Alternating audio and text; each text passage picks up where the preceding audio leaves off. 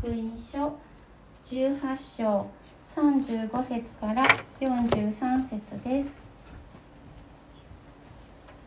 ではお読みします。イエスがエリコに近づいた時一人の目の見えない人が道端に座り物乞いをしていた。彼は群衆が通っていくのを耳にしてこれは一体何事かと尋ねた。ナザレ人イエスがお通りになるのだと人々が知らせると彼は大声で「ダビデの子のイエス様私を憐れんでください」と言った。先を行く人たちが黙らせようとしてたしなめたがその人はますます激しく「ダビデの子よ私を憐れんでください」と叫んだ。イエスは立ち止まって彼を連れてくるように命じられた。彼が近くに来るとイエスはお尋ねになった。私に何をしてほしいのですか？するとその人は答えた。主よ目が見えるようにしてください。イエスは彼に言われた。見えるようになれ。あなたの信仰があなたを救いました。その人は直ちに見えるようになり神をあがめながらイエスについていった。これを見て民は皆神を賛美した。それではこの箇所から「絶望プラスキリスト」と題して斉藤隆二牧師が御言葉の取り次ぎをいたします。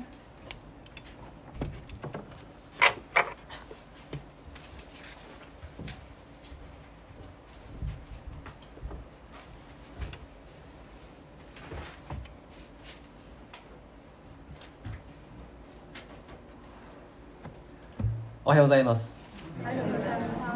皆で集えることを感謝します。またあ今日もこのネット越しでご一緒されている方たちがたくさんいらっしゃることを覚えて、えー、同じ恵みをみんなで分かち合えることを期待します。さて今日出てくる人物今日読んでいただいた箇所で出てくる人物なんですけれどもその方について、えーもう一度読み返す時この方は最悪の状況にいる方だ。と言えるでしょう。絶望的な状況にある方と言えるでしょうか。この方は視力を失っていらっしゃった。当時そういう方が生きる術がないという時代でしたから。この目の見えない方は道端で小敷をしていたわけです。ですから絶望的な身の上と言えるかもしれません。けれど彼の人生に今大きな希望が近づいていました。すなわちイエス・キリストです。35節お読みします。イエスがエリコに近づいた時一人の目の見えない人が道端に座り物乞いをしていた。イエスがエリコに近づいた時。あエリコっていうのはあのエリコちゃんっていう女性じゃなくてですね。場所の名前です。エリコという町。そこに目の見えない小敷がいた。イエス様が近づいたということは天地を作られた方が近づいてきたということです。ですからイエス様って方は可能性そのもの。希望そのもののお方です。私たちの状態がどれほど絶望的であったとしても人がどれほど暗闇の中をさまよっていたとしても何か強い力で縛り付けられているような状態だったとしてもイエス様はイエス様ならそこから私たちを救うことができます。この小敷は目が見えませんから何が起こっているのかが最初は分かりませんでした。でもただならない気配を感じたんです。多くの人々が道を歩いている足音。そしてその歩く人たちの雰囲気がただの騒ぎじゃなくて静かな熱気を帯びた期待を帯びたものだったっていう。何かが起こっている。誰か特別な人が来ようとしている。それを感じました。36節。彼は群衆が通っていくのを耳にしてこれは一体何事かと尋ねた。どうしたんですか？何が起こってるんですか？すると人々は今自分たちの後から来ようとしている人。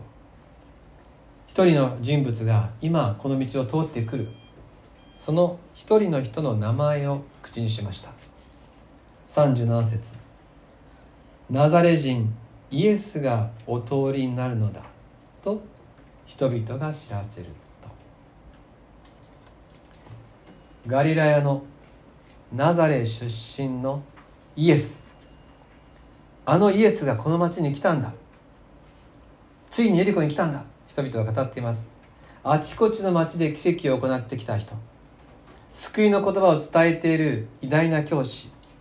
イエス様の名前はすでにイスラエル全土の町々で知れ渡っていました。その人が来た。ついにこの町に来た。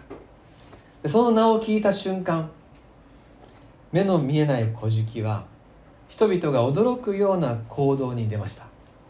突如大声で叫び出したわけです。38節。彼は大声でダビデの子のイエス様私を憐れんでくださいと言った。人々は慌てました。今自分たちの町に有名人イエス様が来られた。そのイエス様にこんなぶしつけな耳障りな叫びを聞かせたいとは思わなかったわけです。しかし静かにしなさい。やめなさい。黙りなさい。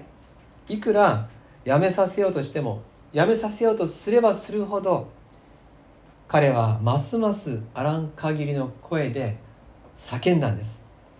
39節。先を行く人たちが。先を行くっていうのはイエス様が後から来られてもうイエス様を取り囲んでいる群衆の先の集団ですね。その人たちがあの黙りなさいって黙らせようとしてたしなめたがその人はますます激しく「ダビデの子よ私を憐れんでください」と叫んだ。これまるでですね災害で、えー、もうあの被災した人。このままではもう死を待つばかりの人が近づいてきた救助隊に向かって叫ぶような英語で言うと「ヘルプヘルプ!」って叫ぶようなもう体の全てを声に変えるような絶叫だったわけです。人からどう思われようがはしてないと思われようがお構いなしに彼は声を振り絞って「助けてください」とイエス様に叫び求めました。なぜ彼はこれほどまでに叫んだのか。なぜ人々が止めてもなお一層大声でイエス様を呼んだのか。理由は2つあります。一つが彼が絶望していたからです。自分で自分を救えないということを徹底的に彼は味わっていました。自分で自分を救えないし誰も私を救うことができない。ですから彼は自分の状況が絶望的だということを分かっていました。それが理由の一つです。そして理由の二つ目は彼は自分に近づいてくる人がどなたであるかを知っていました。人々は彼に何て言ったでしょうか。近づいてくるのはナザレのイエスだって言ったでしょ。でも彼は何て叫んでるでしょうか？ナザレのイエスとは叫んでません。彼が叫んだのはダビデの子のイエス様。私は憐れんでください。彼はナザレ人イエスはダビデの子だと告白しています。すなわちダビデの子っていうのは旧約聖書で予言されてきた救い主である。そういう意味です。ダビデの子。ダビデに神様が予言されたイスラエルの永遠の王となる方救い主であるイエス様のことをダビデの子である救い主であるとはっきり信じていた人たちが当時どれぐらいいたかはちょっとわからないですがただイエス様のそばでお仕えしていた12人の弟子たちですら最初はそこまで信じきれていませんでした。しかしこの目の見えない古事記は目が見えないのにいや目が見えないからこそイエス様についての噂を心で深く受け止めてきてこの方こそ救い主だと悟っていたんです。彼は絶望していた。同時に彼はイエス様を信じていた。絶望と信仰。彼はその2つを持っているんです。もし絶望しか持っていないならばまさにその人生は絶望です。しかし絶望プラスキリストだと結論は全く変わってきます。絶望プラスキリストは希望です。絶望プラスキリストは祈りです。絶望しているからこそその人の祈りは全力を尽くした祈り心を尽くした祈りになります。理由は簡単です。他に望みはないからです。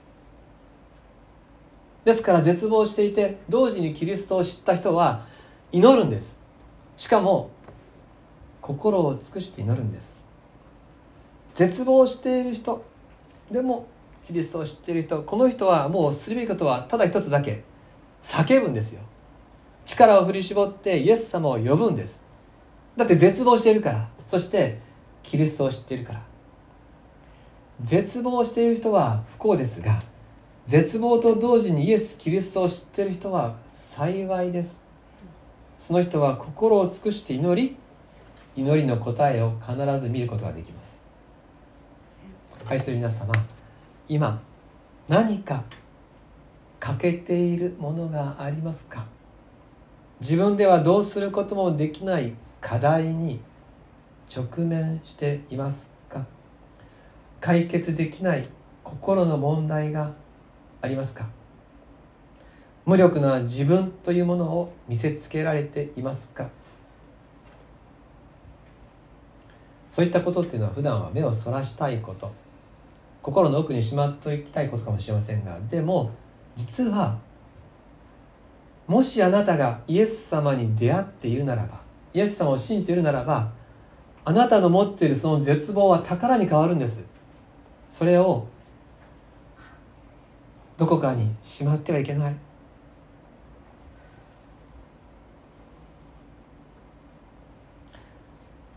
それぞれが絶望を持っており同時にイエス様が救い主であると知っているなら信じているならやるべきことは一つです。その課題をその弱さをその無力さをあなたの絶望を祈ればいいんです。心を尽くして主により頼めばいいんです。変な言い方ですけどせっかく絶望してるのにです。本当に。せっかく絶望があるんだったらそしてせっかくキリストに出会ったんだったら神の御業を見るために大胆に祈ること。それをこの叫ぶ盲人が私たちに教えてくれてるんです。こうやるんだよと。心を尽くして主により頼む人が決して失望させることはありません。40節41節。イエスは立ち止まって彼を連れてくるように命じられた。彼が近くに来るとイエスはお尋ねになった。私に何をしてほしいのですか？するとその人は答えた。主よ目が見えるようにしてください。イエス様は助けを求める声に応えてくださいます。ヘルプと叫ぶ人に必ず救助しに来てくださいます。立ち止まって彼を連れてきなさいと命じられた。きちんと私たちに向き合ってくださり私とイエス様との関係の中で語ってくださる。そしてあなたが本当に求めているものを言ってごらんっておっしゃるんです。あなたが本当に必要なことを言ってごらん。私に何をしてほしいのですか？今日このイエスの言葉で心に留めたいことがですね私に何をしてほしいのかってイエスさんおっしゃったんです。私に何かをするのはイエス様です。私たちではありません。よろしいでしょうか？私たちがするべきことは心を尽くしてより頼むだけです。自分の無力さを認めて全てを主に明け渡すことです。そしてそれを技をするのは私たちじゃなくてイエス様です。私に。時々私たちはこういう祈りをするかもしれません。主よ頑張りますので見守ってください。とか主よ力を貸してください。そう祈ったりします。でもこれらの祈りは絶望した人の祈りではありません。その場合の主語は私なんですね。私が頑張るから見守ってください。私がやるので力を貸してください。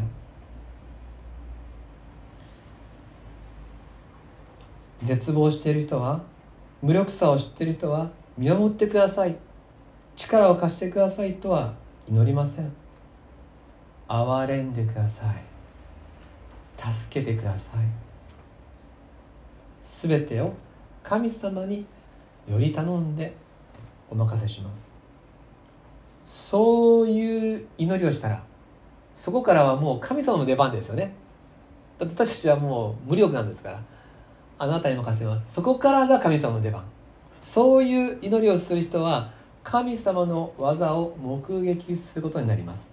そしてそういう祈りをする人をイエス様は喜んでくださいます。42節。一緒に読みましょうか。42節。3はい。イエスは彼に言われた。見えるようになれ。あなたの信仰があなたを救いました。あなたの信仰があなたを救いました。よく信じてくれたねと。よく全部明け渡してくれたねっていうことですよ。そしてそうやって全部を委ねることができたのは彼が絶望していたからです。絶望している人だけが全てを神様に明け渡すことができます。ですから絶望することは決して悪いことではありません。絶望だけだったら最悪です。しかし絶望とキリストがセットになる時信仰の祈りが生まれその人は神の栄光を見ます。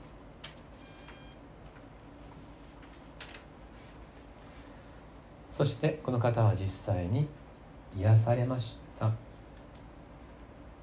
癒された時彼はどうしたでしょうか？目が見えるようになった。もう小じをしなくてもいい。早速仕事を見つけに行ったでしょうか。あるいは今まで目が見えないせいで味わえなかった人生の楽しみを味わうために出かけていったでしょうか。いいえ。彼はこの時すでに何が一番大切かを見抜いていました。43節もご一緒にお読みしましょう。3はい。その人は直ちに見えるようになり神を崇めながらイエスについていった。これを見て民は皆神を賛美した。この人は絶望の中でイエス様を全力で呼びました。叫びました。そしてイエス様は立ち止まってくださりそばに招いてくださってそして癒してくださいました。あなたの信仰があなたを救ったよと。もう彼の全てを彼の絶望も彼の信仰も全部を受け止めてくれました。そんなイエス様とのつながりを持ってしまったら彼にとってもう次にすることは一つしかありません。これからの残りの生涯もイエス様に明け渡すことでした。目が見えなかった彼は目が見えるようになってもやっぱり全部をイエス様に明け渡すこと。これが一番だと見抜いていたわけです。この出来事は他の福音書にも記されていますが別の福音書には彼の名前も書いてあるんですよ。バルテマイっていう名前だったって書いてます。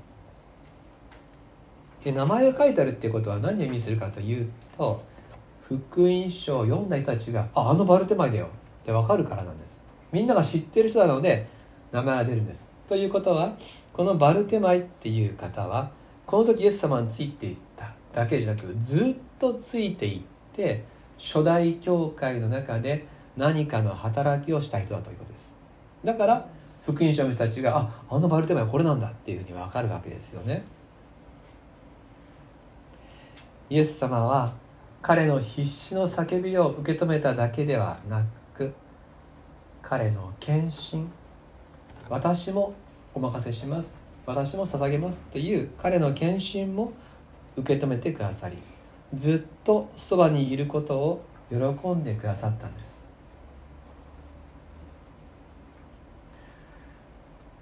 私もかつて心の中にあこれは絶望だなと思うものを持っていました。そしてイエス様が出会ってくださいました。そしてイエス様と出会ったから救われました。だからついていきたいっていうふうに思ったんです。今日の箇所は私たちに教えてくれている。その一つ目が心を尽くしてより頼む人。その人イエス様は必ず受け止めてくださるということ。そして絶望の中で主を呼ぶ人は二度と絶望することはない。そのことを教えてくれています。あなたがもしもまだあ私はこのことは明け渡してない。このことはしまっているっていうまだ絶望が残っているなら今日それをこれです。私にはどうしようもできません。というふうにお渡しする大チャンスです。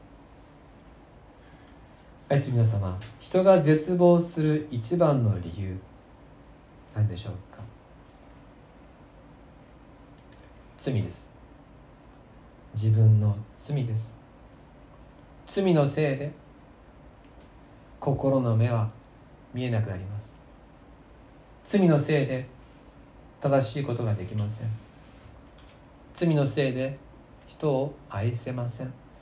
しかしその罪ですらイエス様は解決してくださいました。ご自分が身代わりに十字架にかかってくださり命を捨ててくださってその罪と死の問題ですら解決された。この方に敵はありません。この方が絶望する人に近づいてくださいます。この方は叫び声を受け止めてくださいます。この方は祈りに応えて働いてくださいます。無力さを告白する人は神様の愛と力を味わうでしょう。そしてこの方は生涯共に生きてくださいます。心を尽くして主により頼んでまいりましょう。おそらく今日の御言葉はいつもそうなんですけど今日も特別な言葉です。6月16日私誕生日だったんですが早朝にメールが届いてあの東京の蛭田進学生から。今朝私は進学校の中で朝のメッセージをします。こんな内容ですが確認してくださいって朝の4時か5時に届いたんですね。だから私もう寝ぼけながら読んだのがこのバルテマイの箇所だった。その日山本海里君と聖書の学びをしたんですけど誕生日の日に海里君私の誕生日忘れてたんですけれども。でも一緒に学んだ時の内容の箇所がこのバルテマイの箇所だったんです。そして翌日私がさあ今度の27日みんなが集まる日に説教する箇所はどこかなと思って今日の箇所開いたらこのバルテマの箇所だったんです。絶望とキリストこれを今語れこれが私に語られているってことをかみしめながらそうやさせていただきました。絶望プラスキリスト。私たちにイエス様いらっしゃる。何度か今日お伝えした「心を尽くして死により頼め」っていうこの言葉。それを書いてある箇所を最後にご一緒にお読みして終わりたいと思います。信玄三章五節旧約聖書です。旧約聖書の信玄三章五節。何ページですか？開かれた方教えてください。1095ページ信玄三章五節。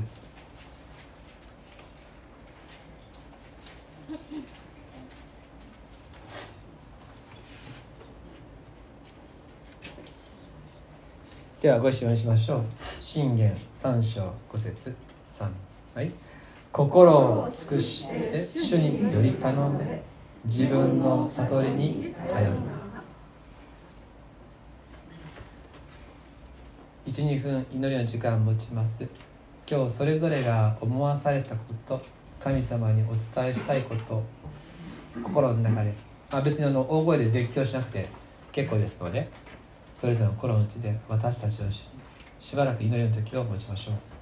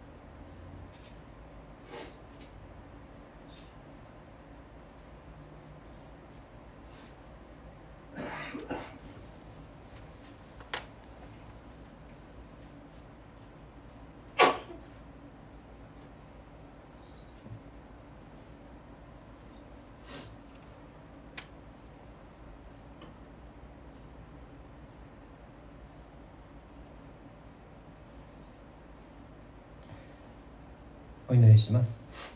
天のお父様私の心を見てください。私のすべてを見てください。無力な私を告白します。あなたが私の主であってください。あなたの見業を見る生涯を生きていきたいです。